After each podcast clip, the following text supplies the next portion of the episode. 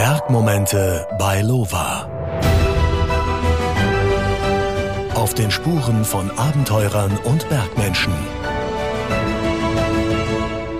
Hallo war, ihr netten Menschen in diesem Internet. Wahnsinnswortwitz, gell? Gleich am Anfang hat einen rausgehauen. Ich bin immer noch der Andi Christel, darf euch durch diesen Podcast führen und ich muss sagen, also mein Lieblingsbergmoment ist, wenn man nach so einer anstrengenden Tour sein rot kariertes Deckerl am Gipfel ausbreitet und am besten zu zweit mit seinem Bergpartner oder seiner Bergpartnerin seine mitgebrachte Brotzeit verspeisen kann. Zu zweit ist man weniger allein und schöne Momente sind meistens nur real, wenn man sie teilen kann, hat einmal irgendein schlauer Mensch gesagt. Deshalb habe ich heute auch gleich zwei Gäste hier im Studio. Fangen wir gleich mal mit der Dame an. Sie wohnt schon so lange in Bayern, dass wirklich niemand mehr merkt, dass sie auf dem Papier eigentlich eine Zurgroste ist. Sie ist viermalige Weltmeisterin im Eisklettern, hat auch schon vereiste Gebäude in China bestiegen, hat eine Erstbesteigung im Himalaya hinter sich. Jetzt kommen wir wieder zu den Superlativen, gell? Und kennt sich ganz gut aus mit der Restaurierung von Steinhäusern in Istrien. Schön, dass du heute da bist, Ines Papa. Servus. Hallo Andi, grüß Stimmt dich. das alles, so was ich erzählt habe? Du hast nichts Falsches gesagt. Sehr gut. Das ist schon mal ein sehr guter Beginn. Und du hast deine bessere Hälfte gleich mitgebracht. Er wurde vom slowenischen Alpenverein bereits dreimal zum erfolgreichsten slowenischen Alpinisten gekürt hat Routen überall auf der Welt eröffnet. Er kennt sich mittlerweile auch ganz gut aus mit der Restaurierung von Steinhäusern und war beim Räuber- und Gendarmspielen sicherlich nicht der Bösewicht. Herzlich willkommen, Luca Lindic. Hallo, servus. Fangen wir gleich mal mit dem Räuber und Gendarm an. Ich spreche natürlich von deiner Karriere bei der slowenischen Polizei. Was waren denn da so die schönen Sachen, die man da mitgenommen hat und was sind eher so die nicht schönen Sachen, die in Erinnerung geblieben sind? Also ich bin da immer noch dabei. Das ist so wie eine Sportfördergruppe. Ich glaube, so etwas Ähnliches gibt es auch in Deutschland. Und das Schöne ist, dass kann ich mich auf meinen Sport konzentrieren Mhm. und kriege aber Unterstützung von Stadt. Das heißt, du bist eigentlich gar nicht irgendwie so auf. Ich bin Polizei am Papier und sonst verstecke ich mich aber ganz gern. Und Dann hast du ja alles richtig gemacht. Also hast du die Genau. Uniform für Faschingspartys zu Hause. Genau. Die darf ich aber leider nie anziehen. Also nur vor Veranstaltungen, weil es ist tatsächlich so, ich habe keine Rechte als Polizei und es wurde nie, falls ich in Uniform irgendwo unterwegs bin, von mich etwas erwartet konnte, zum unangenehmen Situationen kommen und deswegen darf ich Uniform eigentlich nur am Veranstaltungen tragen oder so. Aber kann das passieren, dass die irgendwann anrufen und sagen, Luca, jetzt brauchen wir dich, komm mal vorbei? Nee, eigentlich nicht. Wir machen keine Ausbildung bei dem Programm, nur ganz grob mit so theoriemäßig, aber keine Ausbildung als Polizist. Bist auch nicht ausgebildet, um irgendwo reinzugreifen, so als Polizei. Und was ist dann da deine Aufgabe? Meine Aufgabe ist, sehr gute Frage. Ab und zu frage ich mich selbst, weil es ist so ein Privileg, in so einen, einen Job zu haben. Mhm. Aber ich glaube, eine Figur im Sport sein, das anderen motiviert und ich glaube, das ist etwas, was viel Staat einfach fordern. Ja, das haben die jungen Leute mehrere Richtungen in mehreren Sportarten und Beispiele. Also es ist fast Ich wie eine Ehrenmitgliedschaft bei der Polizei. Du transportierst nach außen quasi den ja, coolen eigentlich Jungen. kann man schon sagen, obwohl es klingt irgendwie blöd, aber wahrscheinlich kann man schon so sagen, ja. Warst du da schon mal dabei, Ines, wenn er so einen Einsatz bei so einem Ball hatte? Oder? Habe ihn schon mal in der Uniform gesehen, er schaut lustig aus. ja, die Sache ist die, alpines Bergsteigen ist ja nicht olympisch. Zum Glück wird es auch nie werden. Aber Slowenien hat eine starke Verbindung zum Bergsteigen, eine, eine langjährige Tradition und die stellen den Bergsport den olympischen Sportarten ziemlich gleich. Also es werden Sportler aus olympischen Disziplinen unterstützt, aber auch Alpinisten. Und so muss man das verstehen. Es ist eine Sportförderung. Warum bist du da so sicher, dass das nie olympisch wird? Boah, ich hoffe, das wird nie olympisch. Bergsteigen ist äh, sehr komplex und hat ein sehr hohes Risiko und lässt sich eigentlich nicht auf ein Event festnageln. Also wir also wenn als ich unterbrechen darf, ich glaube, Ja. es war schon olympisch, wenn ich nicht falsch bin und sogar also schon im 1920 oder so und ich glaube, das haben die Schmidt-Brüder vor Matterhorn olympische Medaille gekriegt. Sauber? Ich weiß nicht, warum habe ich das im Kopf, aber ich glaube, das war tatsächlich so. Das ist dieses gefährliche Halbwissen, das man mal raushaut. Ja, das aber alle jetzt, nachschauen. ich, ich werde ich werd überprüfen, jetzt interessiert mich wieder. da müssen wir recherchieren. Ja. Ja. Aber es wird wahrscheinlich nie wieder olympisch, wenn es mal jemals olympisch war. Einfach weil ein sehr hohes Risiko bei dem Ganzen mitspielt. Und der das höchste Risiko eingeht, ist nicht gleichzeitig der beste Alpinist. Und so ist es halt in vielen Sportarten, aber besonders im Alpinismus. Welchen beruflichen Werdegang hättest du eingeschlagen oder hast du eingeschlagen vom Bergsport? Bevor ich ähm, professionelle Bergsteigerin, ja. Kletterin wurde, ich bin Physiotherapeutin, mhm. gelernte, habe das auch sieben Jahre beruflich ausgeübt, aber habe dann irgendwann den Punkt erreicht, wo ich mich entscheiden musste. Entweder ich mache meinen Beruf als Physiotherapeutin gut und mit voller Energie oder ich konzentriere mich aufs Klettern. Und zu dem Zeitpunkt sind gerade die ersten Wettkämpfe oder Weltcups im Eisklettern ausgetragen worden. Und da war ich recht erfolgreich und konnte eigentlich mit den Preisgeldern mehr mein Leben unterhalten als mit meinem Beruf als Physio. Und dann habe ich ja, dieses Wagnis bin ich eingegangen und habe meinen Job an Nagel gehängt.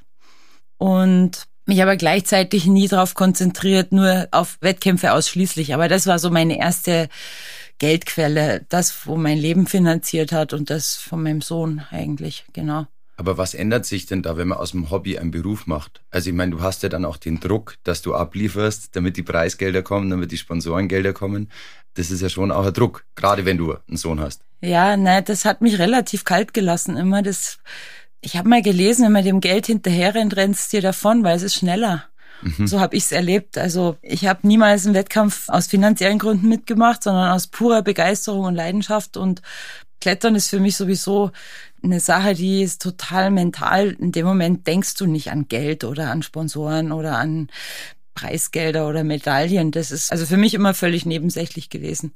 Natürlich ist es inzwischen so, dass ich mir schon Gedanken machen muss, wie ich mein Leben finanziere oder über die letzten 20 Jahre. Da ist auch ein bisschen Kreativität gefragt.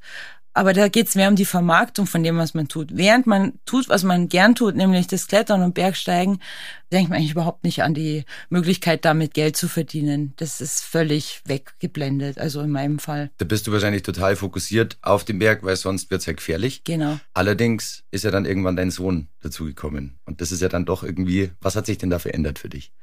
Naja, also wir waren erst vor ein paar Tagen wieder mal zusammen klettern, auch an einer größeren Wand. Und ich habe jetzt eigentlich mehr Angst als, als früher, wie er noch kleiner war. Gut, jetzt kann er auch andere Schwierigkeiten klettern und kann mich begleiten und auch mal eine große Wand mit einsteigen. Aber jetzt habe ich eigentlich mehr Angst um ihn als um mich, wenn wir unterwegs sind, oder?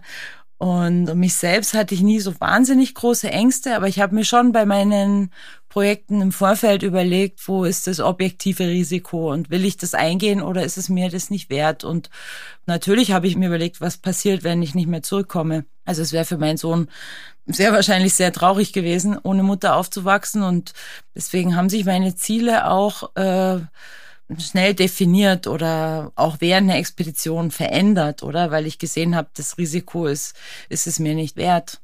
Ja. Luke, jetzt sind wir beim Thema Angst. Also ich meine, euer Beruf, euer Hobby hat ja auch mit Ängsten zu tun, beziehungsweise gibt's die bei euch oder muss man die komplett ausblenden?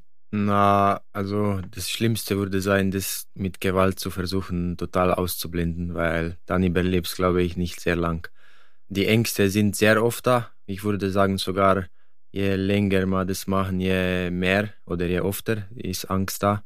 Aber das bedeutet nicht, das ist so wie in allen ernsten Situationen halt, sollte nicht bedeuten an panischen Angst, sondern etwas, was bringt mehr Fokus und ähm, was machst und hilft dir, das, was machst, richtig zu machen, um zu überleben oder ohne Verletzungen nach Hause zu kommen. Und ich glaube, dass je mehr Erfahrung du hast, je mehr kannst erkennen, wo ist Gefahr und deswegen siehst in mehreren Situationen oder fühlst, spürst Angst, weil du weißt genau, okay, da konnte das passieren, da konnte das passieren. Das hilft dir aber gleichzeitig richtig zu reagieren. Also Angst geht Hand in Hand mit Sicherheit und Erfolg am Ende auch. Aber man wünscht sich schon, dass man nicht in diese lebensgefährlichen Situationen kommt. Oder sind es genau die Sachen, wo man einfach ans Limit geht, bei minus 30 Grad bivakieren muss und die Finger fast abfrieren? Deswegen macht man es doch nicht, oder? Na, eigentlich ist mir, das habe ich versucht, jemand zu erklären, was ist der größte Reiz eigentlich bei mir beim Extrembergsteigen oder Klettern oder wie auch immer wollen wir das nennen ist, wenn ich weiß, das ist eine Route sehr schwierig oder vielleicht sogar nah zum Limit für mich.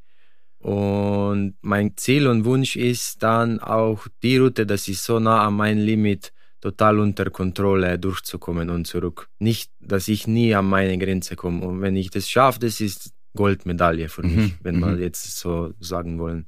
dass ich für mich weiß, okay, das war etwas sehr, sehr Schwieriges für mich und ich habe geschafft, voll unter Kontrolle. Also das bedeutet, ich habe etwas gut ja. gemacht, nicht nur irgendwie geschafft, das hasse ich eigentlich und sogar beim Sportklettern, wenn bedeutet mir echt gut, wenn natürlich ist äh, super, wenn du die Route machst irgendwie, aber es bedeutet mir noch viel mehr persönlicher. Der Haken ist immer noch da, ob hast schlecht durchgekommen oder gut, aber den Gefühl, das hast alles echt perfekt gemacht, es ist fast besser als den Haken, okay, die Route gemacht. Welche Rolle spielt denn, dass der eigene Name einfach ganz oben steht bei einer Erstbesteigung und so? Ist es dann auch so ein, also wenn man ehrlich ist, ist das dann so ein Ego-Ding auch, wo man einfach sagt, okay, da bin ich jetzt stolz drauf, weil ich einfach der Erste war? Oder warum macht man das? Macht man das für die Sponsoren? Macht man das wegen dem Geld? Also natürlich erfüllt es einen mit einer Menge Stolz, wenn man eine Erstbegehung realisieren kann. Aber vor allem hat es so einen gewissen Abenteuercharakter. Du weißt ja nicht, ob es überhaupt möglich ist oder ob du es schaffen wirst oder ja, ob die Route zu schwierig ist, ob die Felsqualität oder die, wo auch immer wir uns gerade bewegen, uns die Möglichkeit gibt, oder? Und dieser Abenteuercharakter ist Unwissen, oder? Du hast kein Topo, dem du nur folgst, weil du weißt, das hat schon einer vor dir geschafft. Das macht es eigentlich so, für mich so spannend. Und trifft man da Vorkehrungen, wenn man weiß, ich weiß nicht mehr genau jetzt, ob ich zurückkomme oder nicht? Na, na, ich gehe mal davon aus, dass ich zurückkomme. Wenn ich das Gefühl habe, die Route ist zu gefährlich, ich bin dem Risiko nicht gewachsen oder was auch immer, dann bleibt ja immer noch die Möglichkeit umzukehren. Und das habe ich in all den Jahren, in denen ich klettere und bergsteige, oft erlebt und immer wieder erfahren müssen. Das ist nicht schön, das ist kein tolles Gefühl umzukehren und zu scheitern am Ende. Aber ich habe auch gelernt, das Scheitern für mich als positiv zu bewerten am Schluss und zu sagen, hey, gute Entscheidung getroffen, oder? Wir müssen ja ständig Entscheidungen treffen, die ja unser Leben betreffen. Und da bin ich schon stolz über den ein oder anderen Rückzug, wo ich im Moment vielleicht doch eher ja sauer auf mich war oder gedacht habe, ja, ein bisschen mehr hätte man das schon schaffen können. Aber es war eine schwierige Schule, die aber je älter man wird und je reifer man wird und je mehr man Zeit in den Bergen verbringt, umso leichter lässt sich das auch irgendwie verarbeiten, finde ich. Und auch ins Positive umwandeln. Also, dass man nur lernt daraus und Erfahrungen mitnimmt, die man, Fehler, die man das nächste Mal nicht mehr machen würde, ähm, lernt und so weiter. Aber du bist ja auch schon in Situationen gekommen, wo es dann doch ein bisschen brenzlig wurde. Also, wo man wirklich so an die Grenzen gegangen ist und wo du dir dann danach auch gedacht hast, okay, also ich jetzt kein zweites Mal, wie zum Beispiel die Erstbesteigung im Himalaya, oder? Also war das so ein, ich glaube, dein damaliger Freund ist nicht ganz mit hoch und du warst dann alleine am Gipfel gestanden? Ähm. Ist immer noch ein guter Freund von mir. Wir sind schon lang befreundet. Der Thomas Senf und ich, der kam als, eigentlich als Fotograf mit, aber mhm. auch als mein Kletterpartner. Mhm. Und der Thomas hatte schon bald erste Anzeichen von Erfrierungen, aber ein Rückzug an der Stelle war jetzt nicht mehr so also ab einem gewissen Punkt ist es halt einfach schwierig, beim Bergsteigen umzukehren. Du würdest mehr Zeit verlieren, durch die Wand abzuseilen. Oft hast du nicht genügend Material dabei. Im Alpinstil versuchst du immer leicht zu sein, um Schnelligkeit zu forcieren, also damit auch die Gefahr zu reduzieren. Aber am Ende fehlt dir das Material, um durch eine große Wand wieder runterzukommen, also abzuseilen. Und naja, dann war eigentlich der schnellere Weg, mehr oder weniger über den Gipfel zurückzukommen. Und der lag eigentlich am Weg, im Abstieg quasi mit einem kleinen Umweg. 200 und, Höhenmeter. Ja, und Thomas brauchte sowieso Zeit im Zelt, um sich die Zehen aufzuwärmen. Also und er hat mich gleichzeitig überredet zu gehen, also oder überzeugt. Er hat gesagt, hey, das macht doch jetzt keinen Sinn, dass du wegen mir im Zelt hockst und auf den Gipfel verzichtest. Ja. Und umgekehrt hätte ich es ihm genauso gewünscht und ihm die Möglichkeit gegeben. Also das ist halt auch das Schöne beim Bergsteigen, wenn man mit Partnern unterwegs ist, die so gut harmonieren. Und das erlebe ich jetzt mit dem Luca eigentlich die ganze Zeit. Das äh, ist nicht immer einfach, auch als Paar unterwegs zu sein. Das ist für mich eher neu. Ich hatte früher oft wechselnde Kletterpartner und oder meine Festen in bestimmten Disziplinen. Aber der Luca ist einfach in allen Bereichen saufit und unglaublich motiviert. Und da liegt es natürlich nahe, dass wir immer wieder auch zusammen aufbrechen. Luca, was ist denn das Gute und was ist eher so das nicht so Schöne dran, wenn man mit der eigenen Partnerin in den Bergen ist? Ja, das versuchen wir auch immer wieder herauszufinden, der beste Weg. Aber das Gute ist auf jeden Fall, dass wir uns sehr gut kennen. Also braucht man praktisch nicht mal miteinander reden am Standplatz oder so und wissen wir genau, was wie läuft und wie geht's dem anderen und so. Und das, das haben wir auch so gut wie immer an Kletterpartner. Das ist sehr praktisch auch, weil ja einfach was wir machen ist so viel verbunden mit Wetter, dass es ist ein totales Luxus, wenn ganz spontan entscheiden, okay, morgen ist mhm. Zeit, um etwas zu probieren. Das nicht so Schöne ist auf jeden Fall, dass, also ich glaube, das ist keinem von uns egal, wenn wir mit jemand anderen am Berg sind. Also wir machen uns auch Sorgen, wenn wir mit einem anderen Partner am Berg sind. Aber wenn du mit deinem Lebenspartner etwas ernst oder groß versuchst, sind Gefühle sicher noch paar Mal intensiver. Es ist einfach so. Das kann man nicht ja, verstecken. Es ist einfach natürlich. Und dann ist natürlich als, glaube ich, Natur selbst hat uns einfach so gemacht. Äh, die ja, Beziehung zwischen Mann und Frau ist einfach noch irgendwie ab und zu kommt raus, wenn ich Gefühl habe, das ist gefährlich oder so, will, glaube jeder Mann will seine Frau irgendwie schützen. Das ist das ganz normal. Und da entsteht ab und zu Konflikt, weil ich weiß ganz genau, das ist Ines fit und sie will genauso probieren und alles geben. Und dann an der anderen Seite kommt der durchschnittliche Instinkt oder Gefühl, das wahrscheinlich jeder Mann hat zu seiner Frau. Und dann halt kämpfen die zwei Sachen miteinander und muss irgendwelchen schlauen mittleren Weg finden. Ich wollte gerade sagen, es ist jetzt nicht so der perfekte Moment, wenn man in so einer Wand drin hängt und dann Beziehungsprobleme austrägt. Nee, ich Weil der Dickschädel vielleicht hoch will und der andere sagt, das ist nicht so cool. Auf jeden Fall, ich glaube, das schaffen wir sehr gut, mhm. dass man sehr objektiv Sachlich. und irgendwie eiskalt Entscheidungen treffen kann, dann, mhm. wenn es echt wichtig. Natürlich gibt es dann immer wieder, wenn wir zu Hause sind, wieder im warmen Haus, gewissen Gespräche, da sind mhm. vielleicht nicht so romantisch, wie sich vielleicht alle vorstellen. Das ist immer nur Lachen und Schaffen und aber das ist ganz normal. Ich glaube, das kann man auch Parallelen ziehen zum Leuten, die sind zusammen in Business als Paar. Ich glaube, da gibt es wahrscheinlich noch viel mehr Beispiele und ich bin mir sicher, das ist sehr ähnlich. So, das war jetzt die männliche Seite der Medaille. Was sagt die Frau dazu? Naja, also es ist natürlich so, wenn wir am Berg sind, dann konzentrieren wir uns auch voll auf unsere Aufgabe. Da gab es eigentlich noch nie irgendein Drama. Und das werde ich auch immer wieder gefragt, wie ich dazu stehe, wenn sich Pärchen im Klettergarten streiten, weil er will, dass sie da hochkommt, aber sie hat keine Lust oder sie schafft's nicht und fühlt sich überfordert. Und aber bei uns ist es eher so, wenn wir am Berg sind, dann versucht der eine den anderen eher auszubremsen, als extra zu pushen. Wenn man sieht, es ist einfach gefährlich, die Situation. Aber manchmal nervt mich dieser männliche Beschützerinstinkt tatsächlich. Und das besprechen wir auch, aber wie gesagt, anschließend und zu Hause. Und wir haben noch kein ganz schlaues Rezept dafür gefunden. Ich glaube, und ich glaube, da der Luca wichtig ist, dass wir immer wieder auch mit anderen Partnern, mit früheren Freunden zum Klettern und Bergsteigen gehen, um ja wieder die Erfahrung zu machen, wie war das eigentlich, bevor wir uns kennengelernt haben. Aber grundsätzlich genießen wir beide die Vorteile von unserem Leben. Ja, wir sind beide Profis. Wir können uns die meiste Zeit unseres Lebens auf unsere Projekte konzentrieren. Und ja, da war früher oft auch das Thema, mit wem mache ich das eigentlich? Also es gibt dann nicht so wahnsinnig viele Leute, die auf dem Level, was du dir gerade vornimmst, irgendeine Besteigung, eine Begehung realisieren wollen und können.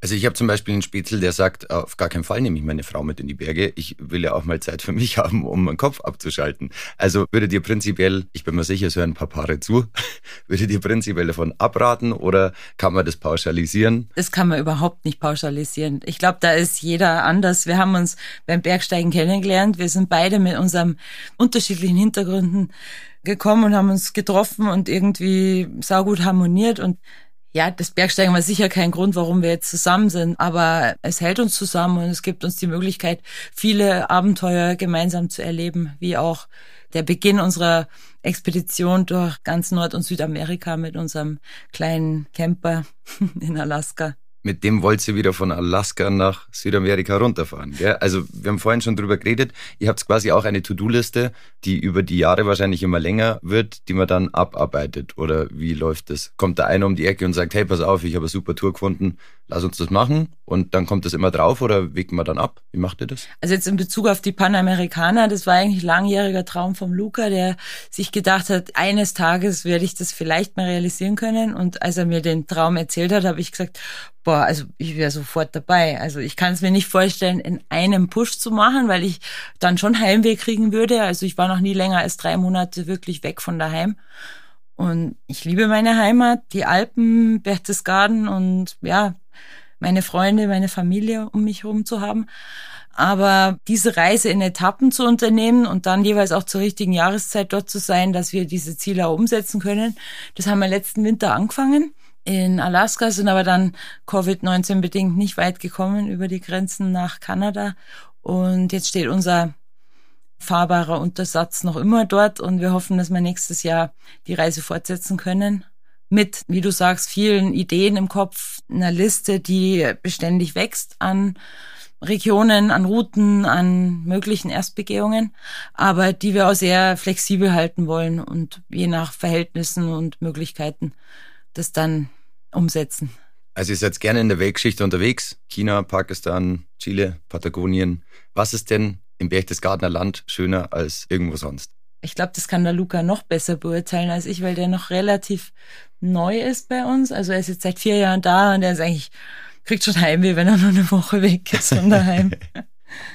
Also an meiner Seite liebe ich Expeditionen und Reisen und weg sein und ja, weg von Leuten einfach irgendwo voll abgelegen zu sein. Und dann, wenn wir zurückkommen, genieße ich mehr und mehr einfach sehr lokal zu bleiben und einfaches Leben zu haben mit einfachem Rhythm, magari mit Fahrrad einfach zum Klettern fahren oder was auch immer, einfach ruhigen Zeit mit äh, weniger Rundfahren und das ist ja was im Alpen und auch in Berchtesgadenland sehr einfach ist, weil es gibt so viel zu tun, egal ob es jetzt Radlfahren, Klettern, Gleitschirmfliegen für die, das das machen. Es ist einfach so viel zu tun am so kleinen Platz, dass braucht man gar nicht viel rundfahren. Und das ist größte Kontrast. Das haben wir zum Beispiel in Alaska erlebt, wo natürlich wir sehen so viele tolle Bilder von Bergen in Alaska und Wildnis und es ist alles echt, stimmt. Aber es ist auch sehr kompliziert, immer wieder logistisch. Also das ist nicht, dass man schnell etwas unternehmen kann und es ist immer verbunden mit viel planen und fliegen und fahren und irgendwann sind wir auch müde von das. Ich glaube, den Kontrast zwischen komplizierten Expeditionen und Reisen mit Logistik und an der anderen Seite einfaches Rhythmus zu Hause zu haben, das ist gutes Balance. Und nicht überall in der Welt gibt es Berghütten mit Käsespätzle zum genau. Beispiel. Genau. du hast Gleitschirmfliegen gerade angesprochen, wäre das nichts für dich? ich will nie Nein sagen zu etwas, weil ja, normalerweise passiert genau dann so etwas. Aber ich habe einmal kurz probiert, also ich weiß, wie sich das fühlt. Und die Idee gefällt mir sehr. Es ist perfekteste Idee, also viel Besseres kann man uns nicht vorstellen. Aber ich bin zu fokussiert immer noch am Klettern. Und ich glaube, ich bin ein sehr Mensch, das ist irgendwie will sicher sein und eher langsam am Anfang mit neuen Sachen. Und ja, ich glaube, ich bin einfach nicht bereit, genug Zeit zu investieren, um das sicher zu machen am Anfang. Und dann fühle ich mich einfach, okay, einen gefährlichen Sport reicht mir für jetzt. Also eher aufstiegsorientiert. Ines, wie ist das bei dir? Hm. Naja, ich habe schon gern die Abwechslung in den Dingen, die ich mache. Da habe ich auch Luca ein bisschen mit reingezogen, so das Skitouren gehen, Skifahren im Winter und so. Das war anfangs nicht so seine große Liebe. Irgendwann sind wir drauf gekommen, es liegt vielleicht auch an den Schienen, die er fährt. 1,40 Meter lang und 5 Zentimeter breit. Eigentlich mehr gedacht zum Zusteigen. Breitere Langlaufski. Und irgendwann haben wir da ein bisschen aufgerüstet und seither hat auch der Luca wahnsinnigen Spaß am Skifahren. Aber ich bin ja eher mehr der Mensch, der alles so ein bisschen kann, aber nichts gescheit am Ende. Ich tue mir noch am liebsten klettern. Das ist halt das, wofür ich, keine Ahnung, lebe. Aber wo würdest dich bitzeln? Was sind so die Sachen, wo du sagst, ja, das würde ich auch gerne nochmal ausprobieren? Ähm, ich möchte eigentlich nur noch in dem, was ich kann, besser werden. Also ich bin jetzt nicht mehr so, dass ich noch mehr Dinge lernen will in meinem Leben. Ich habe schon so viel probiert und gemacht und habe auch eine Weile Gleitschirm geflogen, aber das mache ich nicht mehr sehr aktiv. Ja, ich glaube, und das ist auch wieder Lukas sagt, wenn man irgendwas gut sein will und vor allem sicher, dann muss man wirklich viel Zeit reinstecken und da sind wir im Moment dran. Genau. Jetzt, du warst mal bei einem Eiskletterfestival besser als alle männlichen Konkurrenten. Wie war da deine erste Reaktion, als dir das bewusst worden ist? Fragezeichen. Naja, es hat sich nicht anders angefühlt wie jeder normale Sieg bei einem Weltcup oder so, nur dass es halt ein Event war, an dem die echte Community da war, oder? Und das war halt damals für mich entscheidend, warum ich überhaupt so Freude an den Wettkämpfen hatte, war, dass das waren alles echte Kletterer und Bergsteiger, so wie ich, wie wir. Die hatten Geschichten zu erzählen, die haben in der Isolation von ihren Erstbegehungen erzählt und es war total spannend. Also ich habe Menschen aus der ganzen Welt kennengelernt, die die gleiche Begeisterung haben für einen Sport wie ich. Heute ist es nicht mehr so. Heute sind es viele, die nur noch am Plastik trainieren und gar nicht aus dem Gebirge kommen. Und deswegen hätten wir uns auch nicht mehr viel zu erzählen. Also es war eine tolle Zeit und wir haben nicht das Gefühl gehabt, wir klettern gegeneinander, sondern sind miteinander klettert. Also klar gab es am Ende einer, der mal ein bisschen mehr Glück gehabt hat und oben gestanden ist am Treppchen das war halt ein Riesenaufsehen da in Amerika. Heute begrüßt mich in der Region jeder noch mit der großen Siegerin aller Zeiten, die allen Männern in den Hintern getreten hat. Aber so habe ich mich überhaupt nicht gefühlt, weil die haben sich alle mitgefreut und es war kein unguter äh, Ehrgeiz oder Wettkampf-Spirit. Das war eigentlich das Coole an der ganzen Sache. Also Männerdomäne Bergsport, gibt es da noch Nachholbedarf, beziehungsweise wo ist es immer noch so, dass das, du meinst als Frau, ob es da ja, noch Nachholbedarf gibt? Nein, also eher als, als Mann, dass es da noch Nachholbedarf gibt. Also naja, es gibt immer noch viel mehr Männer, die klettern und Bergsteigen und je gefährlicher und exponierter es wird, umso weniger Frauen gibt's. Das hängt wahrscheinlich, wie der Lukas schon gesagt hat, damit zusammen, dass wir als Frauen oder als kind, Mädchen im Kindesalter schon zu Vorsicht erzogen werden und Jungs viel mehr Spielraum haben und bekommen als die weiblichen Kinder, sage ich mal. Und deswegen, aber ich wünsche mir trotzdem, dass, also wenn ich jetzt den Expeditionskader beobachte vom Alpenverein, viele junge Frauen, die ambitioniert sind und so, finde ich das toll. Ich finde, das gehört noch viel mehr unterstützt. Da gehört noch viel mehr hm, Aufmerksamkeit auch her, weil es immer noch nicht selbstverständlich ist. Warum glaubst du, dass du damals schon so ein bisschen eher die Wildere warst und eher rausgegangen ist und ein bisschen mehr gewagt hast als vielleicht deine Klassenkameradinnen? Ich kann es ehrlich gesagt nicht wirklich sagen. Also wir waren als Kinder, meine Schwester und ich, viel im Wald beim Spielen. Auf uns hat niemand wirklich so aufgepasst, wie heute diese Übereltern ja oft auf ihre Kinder unglaublich aufpassen. Es ist, glaube ich, auch nicht gesund für ein Kind, aber ich verstehe jetzt auch die Ängste der Eltern. Jetzt bin ich selber Mutter und mein Sohn ist zwar 21 schon, aber ich habe auch Ängste gehabt um mein Kind. Es ist nicht einfach, da einen guten Kompromiss zu finden, um sein Kind frei zu erziehen und muss ja auch nicht jeder Alpinist werden, so oder jede. Aber wie schafft man das? Also ich habe keine Kinder. Aber wenn ich jetzt zum Beispiel in der Stadt am Spielplatz Kinder rumturnen sehe auf irgendeinem Klettergerüst, was ungefähr drei Meter in der Luft ist, und schaue mir das an, dann denke ich mir die ganze Zeit so, warum schaut denn da keiner, beziehungsweise das kann doch da runterfallen. Und wenn du da mit Eltern sprichst, dann heißt es meistens so, ich bin einfach so froh, dass er sich mal alleine beschäftigt. Also wie schafft man das da loszulassen? Boah, keine Ahnung muss einfach auch wegschauen können und irgendwann den Kindern das Selbstvertrauen geben, hey, du kannst auch in gewisser Weise auf dich selbst aufpassen. Also ich glaube, das macht dich auch als Mensch irgendwann zufriedener. Je früher du auf dich selbst aufpassen musst, glaube ich, je früher kannst du auch dein Leben selbst in die Hand nehmen und gewisse Dinge entscheiden oder ja, vielleicht auch zum Bergsteigen zu gehen, ohne diese unnatürlichen Ängste, die dich ja nur noch unsicherer machen, wie du eh schon bist. Jetzt, Luca, ihr habt nicht nur einen Camper in Alaska stehen, sondern ihr habt auch ein Steinhaus renoviert, wie ich es vorhin schon gesagt habe. Wie kam es denn dazu? Warum? Äh, puh, gute Frage.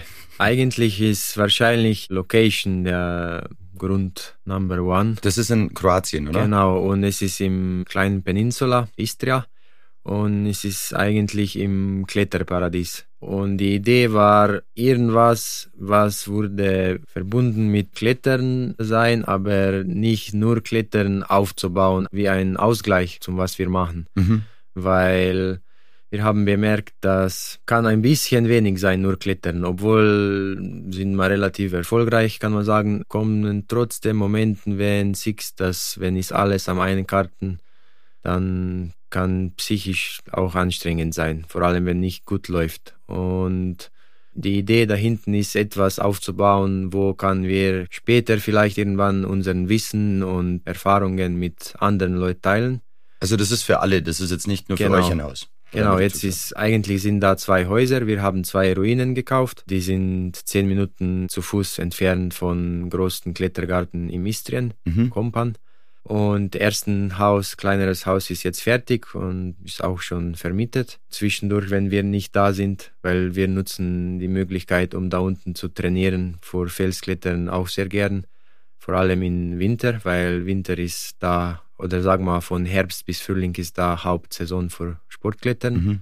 Und die Idee mit zweiter Ruine, die ist äh, viel größer, ist, um so wie ein, sag mal, Basecamp aufzubauen, wo wird Platz für eine gute Größe für die Gruppe, sag mal so 15 Leute, das kann man noch gut arbeiten und als gesagt unseren Wissen und Begeisterung mit Leuten teilen da unten. In einer sicheren Umgebung, aber trotzdem voll von Potenzial von eigentlich nicht nur Klettern, obwohl das unser Hauptfokus ist, aber auch anderen Sportarten im Outdoor, so wie Radlfahren, Laufen, Könnt ihr überhaupt mal nichts tun? Also das klingt ja alles, ihr habt zwei Ruinen in Kroatien, wo man nicht weiß, wie man die jetzt restauriert oder renoviert.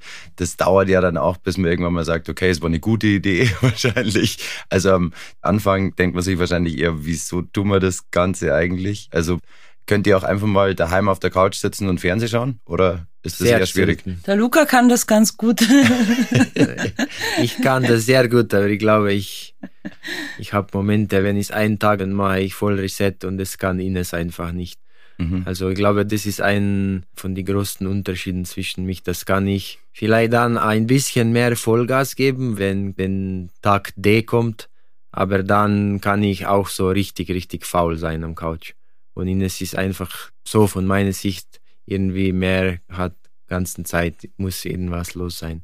Und ich glaube, das hilft uns auch, die ganze Geschichte weiterzubringen, weil einen Tag hat einer ein bisschen einen faulen Tag, einen Tag äh, der andere oder es geht auch nicht um faul zu sein, aber mehr, weil da gibt's Punkte, wo läuft nicht so toll und dann verliert einer ein bisschen Motivation oder denkt, ah, das wird nicht gehen und dann schiebt der andere wieder. Und ich glaube, das ist eigentlich auch bei dem einfach viel einfacher, weil wir zu zweit sind. Wie eine Seilschaft auch bei dem Projekt. Und ich bringe da rein meine Stärken, Ines bringt da rein ihre Stärken und zusammen funktioniert das sehr, sehr gut. Und ich bin mir sicher, dass wenn würde jeder von uns alleine in dem drin stecken, das würde das viel, viel schwerer sein. Deswegen geht, glaube ich, auch so viele Sachen gleichzeitig, weil ganz relativ effektiv Zeit ausnutzen. Wieso tust du dir so schwer mit Durchschnaufen oder mal nichts tun? Beziehungsweise braucht man das nicht auch Ja, irgendwann? und es gibt immer so viel zu tun. Es gibt eigentlich immer was zu tun. Das ist mein Problem, dass ich manchmal auch vielleicht abschalten können müsste, um mich auf mein Kletterprojekt am nächsten Tag auch mental vorzubereiten, um wirklich erholt zu sein. Aber dann ist immer noch was zu tun und keine Ahnung, ich bin halt ein recht aktiver Mensch. Ich wünsche mir manchmal, dass ich einfach liegen bleiben könnte in der Früh und so richtig ausschlafen könnte, aber Aber geht nicht. es gelingt mir nicht, nee. Jetzt würde ich gerne noch aufs Alter euch ansprechen. Und zwar wären wir ja alle nicht jünger. Wie ist es denn bei euch mit dem Altern? Also ich meine, ihr macht das alle schon ziemlich lange. Merkt man das dann körperlich, dass man gewisse Sachen nicht mehr machen kann? Oder versucht man da dagegen anzukämpfen? Wie ist das bei euch? Naja, ich bin 47, der Luca ist 32, 33. 33. Also ich glaube, er kann noch nicht wirklich so über das Thema Alter ja, aber er ist auch reden. keine 20 mehr. Na, auf jeden Fall spüre ich auch schon, das ist anders halt als 20 war mit. Du brauchst auf jeden Fall mehr Pausen. Ich bin früher mehrere Tage am Stück durchgeklettert und habe irgendwie immer wieder neue Energie mitgebracht am nächsten Tag. Das ist nicht mehr so. Mhm. Jetzt mache ich weniger, aber dafür mehr qualitativ hochwertige Sachen, wo ich sage, ey, das will ich wirklich machen. Also ich Mhm. mache nicht mehr jeden Blödsinn mit, gehe auch lang nicht mehr mit jedem zum Klettern. Gut, jetzt haben wir uns gefunden, brauche ich das auch gar nicht mehr. Und äh, wir müssen aber trotzdem aufpassen auf unseren Körper, weil der ist das, was uns eigentlich unsere Liebe und unsere Begeisterung zu dem, was wir tun, ermöglicht. Oder ich hatte auch schon eine schwere Schulterverletzung aufgrund von einer Abnutzung und habe zu wenig auf meinen Körper geschaut und habe aber gelernt aus dem und versuche jetzt jedes Zeichen, was mein Körper sendet, sofort zu reagieren und nicht noch eins draufzusetzen, sondern ich kümmere mich drum. Und das ist anders als früher. Also wenn ich heute mehr Beweglichkeit mache, mehr auch ins Yoga gehe oder auch mal zur Physiotherapie und solche Sachen, war mir das früher nicht so wichtig. Und ja, das hat sich geändert. Also früher ist man einfach drauf losgegangen und heute muss man sich vielleicht meinen Plan vorher machen. Ich habe das und das Ziel und dafür muss ich vielleicht da und da drauf verzichten, beziehungsweise mir mehr Zeit geben. So schaut's aus. So genau. schaut's aus. Was würdet ihr denn unseren Hörern zum Abschied noch mit auf den Weg geben? Vielleicht ein Partnertipp oder whatever. Ja, ich vielleicht fange ich an. Gerne. damit. Also wenn ich viele Pärchen beim Klettern sehe, denke ich manchmal zurück an meine Anfänge. Ich war früher auch hauptsächlich mit Männern beim Klettern, in meinen Kletteranfängen und habe gemerkt, ich komme nicht weiter. Ich stagniere in meinen Fähigkeiten, weil natürlich immer er, der Stärkere, dann in den Vorstieg gegangen ist, wenn es brenzlig wurde oder wenn es schwierig wurde. Und ich habe einfach nicht gelernt, den Weg zu lesen, die Route zu lesen und meine Fähigkeiten im Vorstieg auszubauen. Und dann habe ich mir bewusst für viele Jahre immer wieder auch weibliche Kletterpartnerinnen gesucht, Freundinnen. Wir sind oft nicht auf dem gleichen Level gewesen. Also in dem Fall war ich dann meistens die mit den höheren Fähigkeiten, die stärkere. Und da hatte ich dann die Verantwortung. Und in den Jahren habe ich am meisten gelernt eigentlich. Und das würde ich auch jeder Frau empfehlen, die in einer Klettererbeziehung lebt und die wahnsinnig gern, wahnsinnig viel mit ihrem Partner macht. Es ist nur gesund, wenn man ab und zu auch mit Leuten aus dem gleichen Geschlecht unterwegs ist. Luca?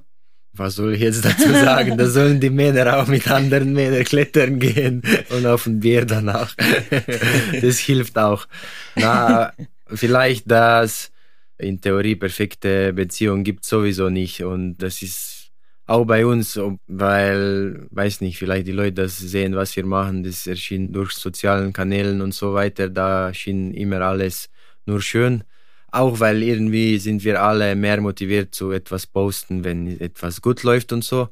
Aber am Ende ist bei uns auch genauso, das muss man ständig schauen, wie wir schaffen das zusammen. Und das macht am Ende auch spannend. Und es ist trotzdem, glaube ich, sehr schön, in so Beziehung sein, wo kannst Passion teilen und sich irgendwie aber trotzdem Platz lassen, das kann sich jeder weiterentwickeln. Wer ist denn eher so der Instagram-Profi bei euch zwei? Boah, keiner. wir Nein, wir machen das beide, beide, wir machen das beide, wir machen es auch gern, aber alles in einem zeitlichen Rahmen, der uns noch ganz viel Spielraum gibt für andere Dinge. Finde ich vielleicht auch wichtig für die jüngeren Generationen, dass man immer wieder mal dran erinnert, hey, das echte Leben findet nicht am Bildschirm vom Handy statt. Was für ein schönes Schlusswort. Zwei Profis, die zeigen, dass es durchaus funktionieren kann, wenn Pärchen in die Berge gehen oder klettern gehen. Ich bedanke mich recht herzlich, dass ihr heute da wart und dass ihr auch so viel von euch preisgegeben habt. Wenn euch dieses Gespräch gefallen hat, dann könnt ihr unseren Podcast gerne abonnieren, dann verpasst ihr nichts mehr. Und ich sage vielen lieben Dank, dass ihr da wart, ihr zwei. Hat Freude gemacht. Danke. Danke. Müssen wir noch was sagen? Servus. Ich sag, bleibt gesund. Für dich. Bergmomente bei Lova. Auf den Spuren von Abenteurern und Bergmenschen.